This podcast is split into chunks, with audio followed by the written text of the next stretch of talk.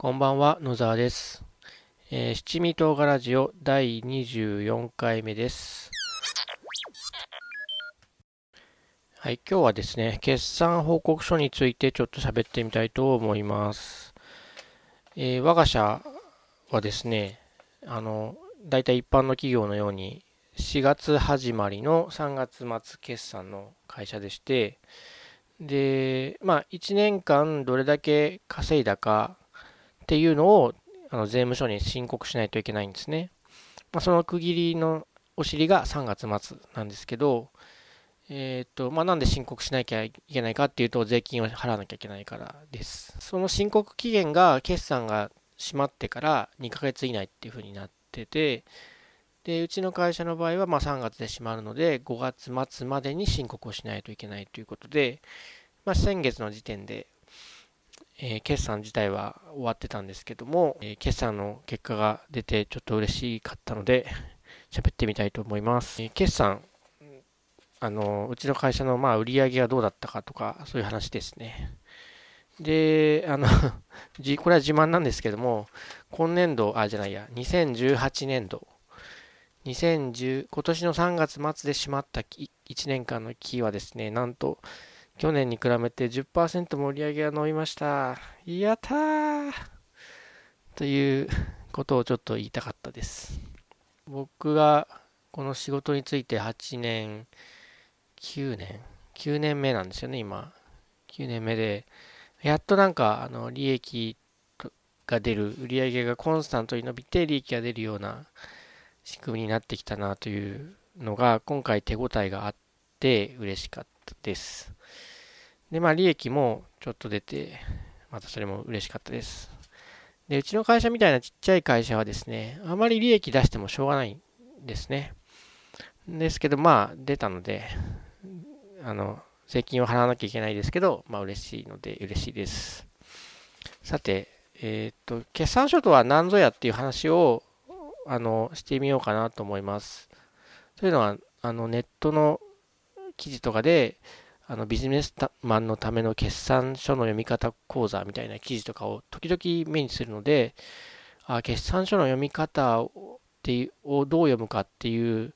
のが一つの記事、話題になるんだなと思ったので、まあ、私のあの浅い知識ではあるんですけども、ちょっと説明してみたいと思います。まあ、決算書はですね、えっと、書っていう割に本にはなってなくて、まあ、数枚の紙あの用紙からなる薄っぺらい報告書です。え、ー、とで、メインはですね、あのね、損益計算書っていうものと、貸借対照表っていうものの2つからなります。他に、え、ー、と、株主資本変動計算書とか、まあ、注意書きみたいなのもあるんですけども、まあ、主にその損益計算書っていうものと、貸借対照表のその2つがメインの要素になってきます。まず、損益計算書から説明すると、損益計算書、損と益を計算した書ですね。まあ、その名の通り、どれぐらい損、あるいは益が出たかっていうのを計算する書類で、これの方がまあ分かりやすいかなと思います。えっ、ー、と、損益の益、利益の利益で、利益の益ですけども、これ英語でプロフィットって呼んで、で、損はロスですよね。だから、英語だと、プロフィットロスっていう言うんですね。で、略して PL って言ったりします。で、損益計算書をどうやって書くのかなんですけども、これは、あの、なんか商売をした時の、うん、流れ、利益の構造みたいなのをちょっと考えれば分かるようになってて、まず、売上が1年間でいくらだったかっていうのが一番上にデーンときます。例えば100万円売り上げました、1年間でってなると、売上高が100万円でしたと。で、えっ、ー、と、例えば、パン屋さんをやってるとして、まあ、パンが100万円分売れましたっていうのがまずそれ意味ですね。100万円売れたら、100万円の利益ですねっていうとそうでもないわけですよね。えっ、ー、と、パン屋さんだから多分小麦粉を仕入れなきゃいけないし、小麦粉以外の素材も仕入れなきゃいけないし、えー、と思います。原材料がいくらかかったかっていうのを次に今度書くんですね。売上が100万円で、えー、っと、小麦粉代、まあ、原材料費が例えば40万円だとすると、100万円の次に今度40万円って書くと。そうすると100万円引く40万円で60万円の、うん、粗利益、大雑把な利益ですね。仕入れから、仕入れを除いた、売上から仕入れを除いた利益が出るっていうことになります。じゃあ60万円の利益が出たのかっていうと、まだ60万円丸々は利益じゃないと。次に、えっ、ー、と、経費がどれぐらいかかったかを引きます。経費、例えば、まあ、パン屋さんが一人でパンを作ってたとすると、そのパン屋さんの給料がまず経費ですよね。えー、そのパン屋さんは1年間で、そうだな、30万円儲かりました。あ、30万円の給料をもらいました。1年で30万だと日本じゃ下せないとは思いますけども、仮の話で。えー、自分自身の、パン屋さん自分自身の給料が30万。あとは何だろう、水道代ですかね。水道代、で10万円としましょう。お給料が30万円で水道代が10万円だとちょっと水道代高すぎだろっていう話なんですけども、まあ、簡単のために、水道代が10万円みたいなね、光熱費みたいなやつ。あとはまあ家賃とかですかね、経費。あとは、まあ、アルバイトの子を雇ってたら、そのアルバイトのこの人件費もかかるし、えっ、ー、と、売り上げを、あの、レジでピピピって打つレジスターを買ったらそれも経費になるし、えー、光熱費も経費になるしってことで、まあ、えっ、ー、と、材料の仕入れ以外でかかった費用は、まあみんな経費って呼ばれます。販売費及び一般管理費っていうふうに言われてますね。略して販管費ですね。えっ、ー、と、さっき売上が100万円で、仕入れが40万円で、60万円の粗利益。で、えっ、ー、と、パン屋さんの自分の給料が30万円で、えっ、ー、と、あと水道代が10万円ってするとしますよね。販管費が給料30万と水道代10万円だとすると。そうすると、粗利益の60万から40万をの経費を引いて、20万やっと手に残るっていう感じですね。これ、この20万円が、あの、営業利益というものですね。で、あとはですね、えっと、まあ、これでほぼ利益出たかなっていう感じなんですけども、えっと、営業外の利益、あるいは営業外にかかった費用みたいなものも、まあ、現実は複雑ですのであって、例えば、えっと、銀行に預金をしていて、利息がついたみたいな利益ありますよね。これは本業のパンの売り上げで稼いだ利益じゃないので、営業外の利益になります。その他ちょっとパッと思い浮かばないんですけども、まあ、本業で稼ぐの、稼いだり損をしたりするのとは別な、えー、経費、利益がかかったら営業外利益として計上して、で、さっきの、あの、営業利益20万でしたよね。原価40万、半価費40万で20万残って、あと営業外の何百万円が足したり引いたりして、最後にそれが経常利益ってなりますね。営業外の損得を足して、え経常利益となると。まあ、今回営業外の利益とかはないとしてしましょう。えっ、ー、と、それで、まあ、ほぼ経常利益が出て、えー、出ます。だからその20、200万、あ、20万ですね。え、1年間で20万円が手元に残ったお金っていうことになりますね。で、その、でですね、その税金、法人税とか、あとは法人住民税みたいなものは、え、その利益に対してかかってきます。で、20万円の2割とか3割とか、ちょっと税率は細かく覚えてないんですけども、まあ、2、3割ぐらい持っていかれるかなと思いますね。な20万円手元の手元に残ったけども、まあ、国とか地方自治体が2割、3割持ってくよって言って、引かれます。20万の例えば2割だとすると4万円ですよね。20万の2割が4万円なんで、4万円引かれて、それは税金で払うから、えっ、ー、と、なくなるので、20-4で今度16。で、本当に、この16が税金も払った後に残るお金。で、これを純利益って言いますね。純粋な利益。というように、損益計算書というのは作られます。で、さっきですね、あの、中小企業は、あの、利益を出す必要が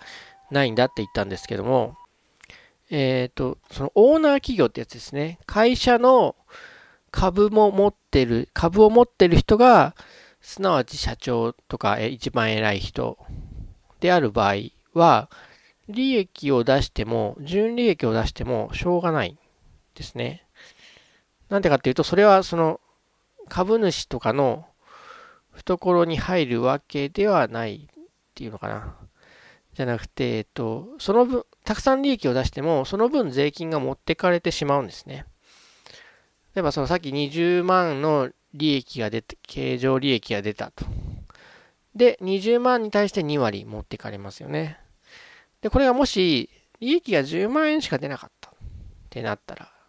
どうなるかっていうと、まあ、利益10万円で少ないんだけども、税金も、えっ、と、10万円の2割で済むので、2万円で済むと。4万円の税金が2万円で済む、済みますよね。で、手元に残るのは8万円になると。えっ、と、さっきそのパン屋さんのお給料が40万円って言ったんですけど、あ、30万円か。30万円って言ったんですけど、そのパン屋さんの給料を40万円にしちゃえば、えー、パン屋さんの給料が10万円増えた分、利益は10万円減るので、えー、利益は圧縮されますよね。それによって、まあ、オーナー自身の給料は増えて嬉しいし、えー、本来やったら4万円会社から失われた税金として納めなきゃいけなかったお金が、えっ、ー、と、2万円で済んだので、2万円浮くわけですよね。会社に残るのが。なので、えっ、ー、と、そのオーナー企業の場合は、その利益を出してもしょうがない。税金が増えるだけなので、だから利益もうは出ないけど赤字でもないトントンぐらいを、えっ、ー、と、世の中の中小企業は目指すかなと思います。うん、僕はそうした方がいいなって思ってる。まあ、税金払った方がね、日本国民としては、あの、期待される行いだとは思うんですけど、でもね、そんな 好き好んで税金払う人もなかなかいないかなと思いますので、まあそれでですね、これが、例えば上場企業とか、まあオーナー以外の人が、あ会社の経営者以外の人が株を持っている場合は、あの、全然話が違ってきてて、まあ上場企業なんかは、うんと、その出た利益、税金を払って、それでも残った利益が、は、のは誰のものかって言ったら、株主のものなんですね。なので、えっ、ー、と、配当金というのが、普通は出ます。株主に対して。だから、その、そこで、利益を圧縮する、さっきみたいなインセンティブはなくなるわけです。利益はたくさん出した方がいい。株主的には。ってなるわけですね。で、ここはちょっとその構造の違いで出てくるなんか差みたいなもんですよね。で、えっと、大体その、株主が他にいている上場企業みたいな会社だと、まあ、できるだけ残る利益を増やして、そうすると株主は喜ぶし、その残った利益は、まあ、今いらないお金であるので、会社的には。まあ、あの、全部を還元するわけではないですけども、そのうちの半分とか3分の1を株主に、あの、持ってる株に応じて配当するっていう仕組みになってますね。それがまあ株式会社の仕組みです。えー、損益計算書はそんな感じですね。次はですね、えー、貸借対照表っていう表の話ですね。貸借対照表。貸借は貸し借りで貸借ですね。で対象は、ついで照らすですね。これもちょっとわかりづらいというか、見たことない人は見たことないし、実生活でもあんまりお目にかからない考え方なので、あの、わからない人はいると思うんですけど、えっ、ー、とですね、これはですね、えっ、ー、と、会社、ある時点での会社の資産のスナップショットだと思ってください。えー、貸借対照表で、えっ、と、貸しと借りの対象してるバランスを見てるんですね。えっ、と、英語だとバランスシートって言います。貸借対照表は。なので BS、バランスシートで BS って略したりします。で、貸し借りの、あの、バランス、あの、バランス？なんですけど、まあ、えっと、株式会社の資本、株主が出した出資金が、どんな風に今なってんのか、使われてんのか、えー、っていうのを、まあ、あの、ある決算の最後の日の時点でのスナップショットを表現したものです。こっちはですね、あ、さっきの損益計算書は、まあ、その会社がどんだけ、うんと、利益が出てんのかっていうものがわかるものになってますね。まあ、利益が出る会社かどうかっていうのは、まあ、大事な会社を評価する上でのファクターなので、そこは大事なんですけど、えっ、ー、と、貸借対照表は、会社の健全性みたいなものを、うん、表現するものです。えっ、ー、と、で、貸借対照表とはどんなものかなんですけど、えっ、ー、とですね、まあ、四角の中に縦棒が入ってて、まあ、左と右に分かれてる。部屋が分かれてるって考えてください。で、えっ、ー、と、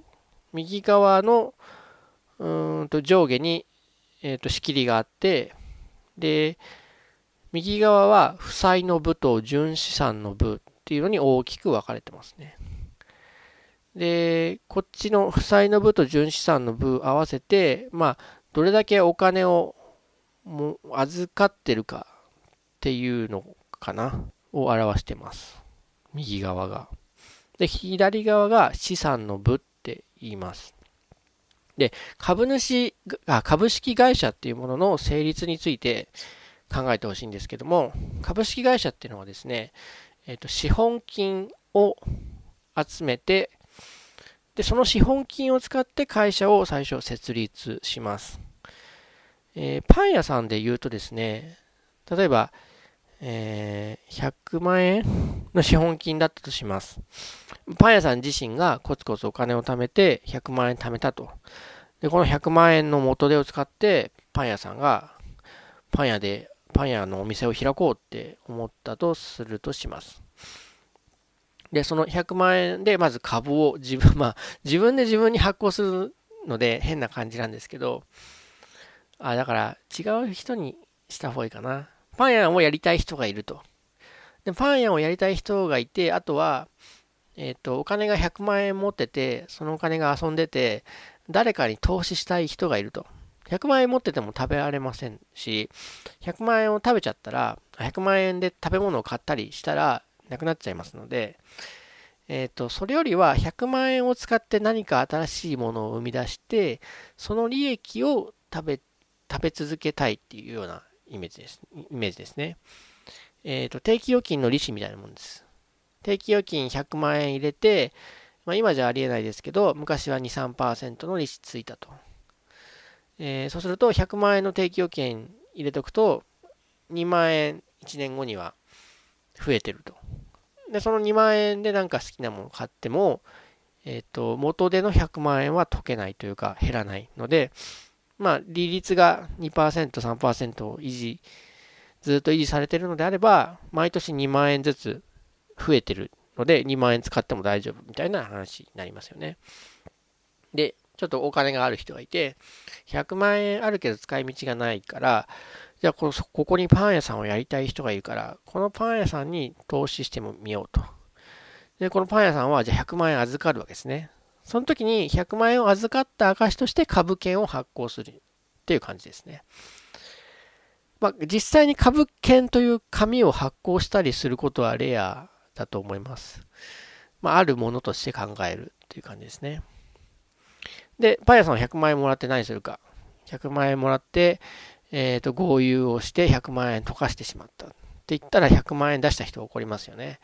まあそんなことはしないわけです。まあだからパン屋さんだから、えっ、ー、と、パン窯買いますよね。パン、パンを焼く窯。パンを焼く窯が80万円しますと。じゃあ、えっ、ー、と、その資本家から預かった100万円を、えー、あ、100万円で、のうちの80万円でパン窯を買うと。そのパン窯が、まあ、資産になるわけですね。で、さっきの貸借対照表の話に戻ると、まあ、右側があの預かってるお金って言ったんですけど、右側の下が純資産って言って、さっき資本家からもらった100万円の話です。で、で右の上はちょっと置いといて、左側が資産の部ってなってて、資産の部には、えっと、今現金がいくらあるかとか、えっと、資産、例えば、えっと、工場を持ってたら、その工場の建物の費用、お金とか、ああるいはその輸送のためのトラックを持ってたら、トラックの費用とかが載ってますと。で、今回パンガマ80円、あ、80万円のパンガマを買ったので、80万円の資産が、80万円の機械設備があるっていうことになります。で左側には80万円があると。で、100万円預かって80万円パンガマ、パンガマ買ったので、まあ、20万円残ってますよね。で、まあに、えっ、ー、と、パン屋さんやるときはこう現金で商売しますので、まあ、多少はお金を持ってないと、20万円ぐらい持ってないと、あの、小麦粉買おうと思っても小麦粉を買うお金がないので、まあ、現金は少しは持ってないといけない。ということで、20万円は現金のまま持っとくことにします。そうすると、えー、右側の、まあ、純資産が100万円で、で、負債はとりあえず今ないので、0で、右側が0たす100で100万円ですよね。で、その、預かってる100万円がどういうふうに今会社にあるのかっていうのが左側に表示されてて、えっ、ー、と、パンガマ80万円。それから現金で20万円持ってるっていうふうになりますね。そうすると、うんと左側今度現金20万とパンガマ設備80万円なので100万円と。なので、こう、左と右で数字が100万円、100万円で合いますよね。この、この釣り合いを表現しているのが貸借対照表です。だから資本を出した人、出資した人、出資したお金が今ど、どんなものに化けてるのか。100万円出して100万円の現金があるだけだと、そこからはまず何も生まれないですよね。パン職人がいて、でパン窯があるから、あの、パンが作れてそこから利益が生まれるわけで、資本が何かに化けて、その何、化けた何かからお金が生み出されるっていう考えると、うん、いいと思いますが、そんな感じで、えっ、と、出資したお金が今何に化けてるのかっていうのが左側の資産の部ですね。で、さっき負債の部って言ったんですけども、こっちはですね、まあ出資を受けるのもあるし、あと銀行から借りるっていうのもあのありますよね。えっ、ー、と、銀行から、銀行はですね、100万円貸してくれるんだけど、ちゃんと利子つけて銀行には返さなきゃいけないと。で、銀行がお金を貸してくれるのと、資本家がお金を預けてくれるのは性質性質が違くて、銀行は必ず返してくれるから貸すんですね。だから負債って言います。うんと、返さなきゃいけないものなので負債。で、えっと、株主はですね、まあ、返、最初、返しては欲しいんだけども、でも返せなくても仕方ないよね。仕事がうまくいかないこともあるよねっていうのを承知で、えっ、と、出してます、お金を。なので、資本家が出したお金は純資産っていうふうに呼びます。純資産なので、まあ、返さなきゃいけないもんじゃないっていう意味ですね。えっ、ー、と、まあ、パンガも80万で、あとはじゃあ小麦粉仕入れに行くのに、えー、トラックがいるから、トラックが50万みたいな。で、50万でもないから、銀行からじゃあ50万円借りようみたいな感じでやってきますね。で、えっ、と、銀行は利子をつけて貸すので、利子をつけて返さなきゃいけないんですけども、まあ、利子さえ払ってれば、それ以上のお金はもう請求する資格はないんですね。一方ですね、資本家はどうかっていうと、えっ、と、利子は取れないんですけど、その、パンを売って得た利益は誰に帰属するかっていうと、そのパンを作って売るための一連の投資をした人の、あの、に帰属するって考えるのがまあ自然かなと思うので、まあパン屋さん頑張ってるんで、パン屋さんに、えっ、ー、と、あげてよっていう考えもあるんですけども、まあパン屋さんはパン屋さんで給料が出ていますので、そのさっきの損益計算書で最後に税金を払って最後残ったお金は誰に帰属するかっていうと、その、出資した人に出るわけです。で、今は、あの、わかりやすさのために、えっ、ー、と、お金を持ってる人を、と、あの、会社の経営をする人、パン屋さんを分けてやったんですけど、えっ、ー、と、これが同一人物の場合は、その利益自体を、をさあの出す必要がないっていうような話です。はい。ちょっと簡単にざっくりと決算書について説明してみました。はい。久々の七味唐辛ラジオいかがでしたでしょうか？えっ、ー、と、子供の運動会があったりとか、あと、もう、うんと、なんかいろいろ忙しくてですね、マンションの理事会の理事長をやってて、えっ、ー、と、なんかちょっと問題のある住人の方の対応をやったりとか、あと、あの夏にあの南越谷阿波踊り大会っていうのがあって、で、阿波踊りの踊り手として、あの3回ぐらい出てるんですけども、今年もちょっと出てみることにして、で、僕別に上手くないし、えっ、と、3回出てますけど、人に指導できるレベルではないんですけど、まあ、僕より経験があったりとか指導できる人もそんなにいないので、やむなくこう踊りの指導役というかまとめ役みたいなのをやってて、で、それが大変だったりとか、まあいろいろありまして、あと、こう、そう思っていた以上にこのポッドキャストの反響がなくてですね、ちょっとさすがにへこたれてたっていうのも、まあ、ちょっとあるんですけど、えー、っと、まあ、あの、や、細々とやっていけたらなと思います。そういえば、何回か前のポッドキャストの回で、えっ、と、まあ、ちょっとダイエットを始めるっていうことを言って、それでどういうふうにやるかっていうと、その1週間の最小の歩数だった日を毎週更新していくっていうのにチャレンジしてるって言ったんですけども、だから、その、まあ、1日の歩く距離、歩数って、こう、日によって変動するんですね。だけど、その、1週間前のデータから、その1週間前で一番歩数が少なかった日は最低限超えるようにして、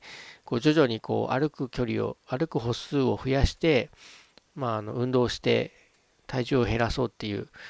試みをやってたんですけど、まあ、2週間ぐらいでやっぱりやめちゃったんですよね。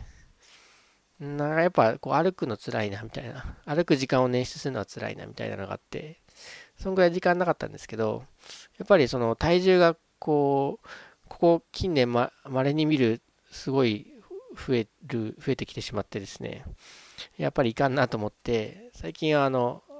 また歩き出しました。で、今度は、あのね、1日の最低歩数を上回るようにするっていうのを日中にやろうとすると、やっぱりどうしても不都合が生じてて、やっぱなんか、今、今日は歩数が少ないなと思ったら、あの、無理やり歩かなきゃいけないんですけど、でもこう、急いで見積もり作らなきゃいけないし、電話対応しなきゃいけないし、みたいなのやってると、まあ、その合間合間に歩くっていうことはちょっと無理だったんで、ですね。で、前も言いましたけど、子供が2人とも、あの、幼稚園じゃなくて小学生になって、